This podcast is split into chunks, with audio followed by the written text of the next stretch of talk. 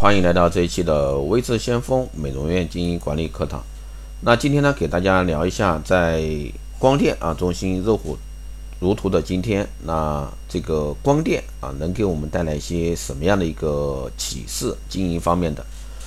那首先呢，我们来说行业趋势的一个分析。说到光电呢，就要跟我们要分析任何事物是一样的。要说到光电科技带给美容院的这种机会和威胁啊，为什么会说威胁呢？那后面我会说。啊，我们首先要对行业趋势呢进行一个分析。首先，我们要看到啊，这个行业啊，这个产业经济链条的重组。那国家呢开始介入啊，新的一个行业规范和整治。那行业进入性门槛提高，但是呢，技能以及经验性的门槛拉低，恶性竞争的加剧。互联网时代，信息透明也导致灰色利润被消减。这就是在开篇啊，给到这个美业这个警示。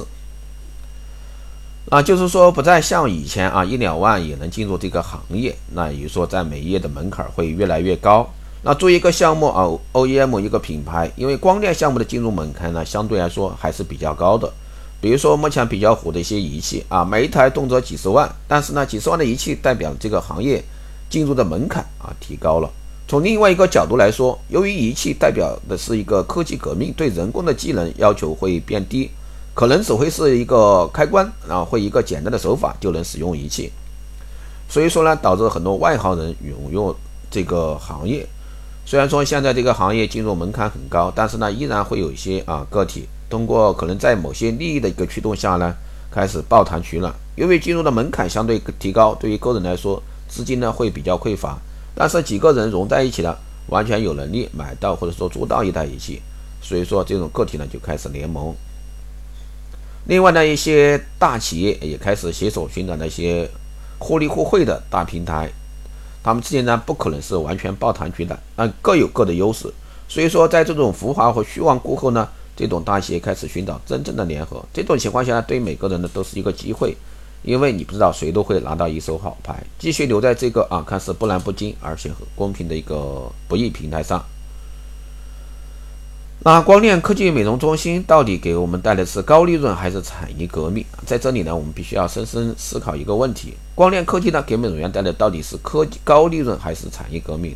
也就是说，换种说法，那光电科技那美给美容院带来的一个更多的是机会，还是更多的是威胁？那毋庸置疑啊，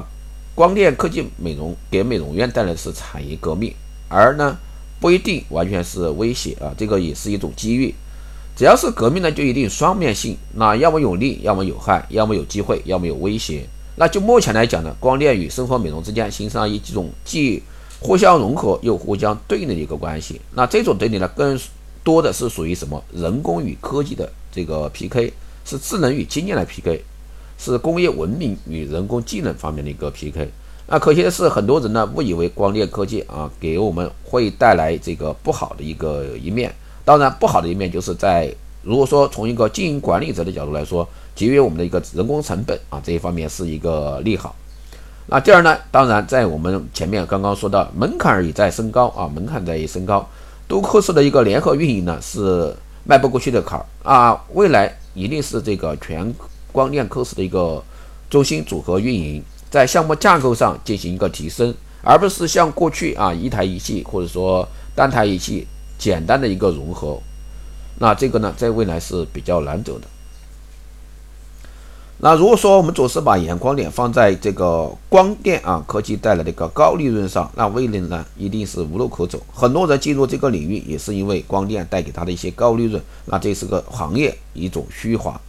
那所以说也奉劝那些总想通过高科技仪器一夜暴富的投机者啊，还是重新梳理一下。那光电科技给美容院带来转变上，到底能给自己带来什么？如果说只是想一种高利润，那一定是不能持续的。换句话说，这种高利润可能会转化为一种风险，让你在这种风险下呢，从此一蹶不振。所以说，有些项目还是要慎重去开展。什么意思呢？也就是说，很多人进这个领域，觉得这个光电是一种高利润、暴利行业。其实呢不是啊，未来呢一定是就像我前一边说过的，那这个行业一定是慢慢慢的把这个价值回归理性化，也就是说，在这个新的一个消费群体面前，他们都是非常理性的，然后呢图的是快捷高效啊，快捷高效。那在这种情况下，我们应该去做什么？这个很关键。至于说我们到底能做什么，是要根据每个店的实际情况。这种程序类的东西呢，可能会有所区别，但是要在符合规律的前提下，不要试图去通过高科技的光电仪器，总想去替代这个传统美容这个手工服务或者手工护理。啊，这个是我说了，是一种相互的一个融合，相互的融合，不可能去完全替代我传统的手工美容，这个是毋庸置疑的。一是一定是光电和传统的美容相互结合，打造一个更好的服务体验，这样的话才对我们光电中心的搭建有所帮助。当然，在符合这个规律前提下，迎合这个趋势啊，把这个高科技的光电仪器系统给搭建好，做到呢这个未雨绸缪，谁先建标准，谁就有筹码。也就是说，未来这个光电中心的运营上一定是有标准的。那谁先？建这个标准呢，谁就有胜算；谁先上这个项目呢，对这个谁来说，在从经营的角度来说，谁就能活得更久。另外呢，我们对光电项目这块，我们不要单单把眼光聚焦在项目本身，还要对项目进行有效的切割。要从功能、价位、效果等方面，我前面已经说了，项目的组合要搭配起来，不要单纯的啊去买几台仪器来觉得，哎，这个就是光电中心啊，这个完全是不可取的。所以说，在这一块的话，我们一定要去注意啊，特别是生美啊，现在行业还有一种话，生美转医美化啊，医美转生美化，为什么会出现这个问题呢？其实这个就是因为前期的一些啊渠道，因为在一些医美做渠道的时候，很多时候他觉得，诶，生美这一套很好，为什么生美的会所化？那所以说，在医美这块儿，很多这个医疗机构也开始去打造一个生美啊，也就是说生美耐养客。然后呢，通过生美的转化到医美，这也是很多整形在不断的开拓自己的一个生美的一个会所，这个去做这个养客的事情。而生美呢，觉得医美能挣钱，所以说就从医美这块儿，很多这个生美的连锁啊，慢慢慢慢的去自己投资开这个医美。所以说这个是两相两相相融。其实呢，你觉得我好，我觉得你好，其实最终只有大家知道，这是一个痛苦的一个转折。那。如果说在国外啊参照的话，其实呢，更多时候是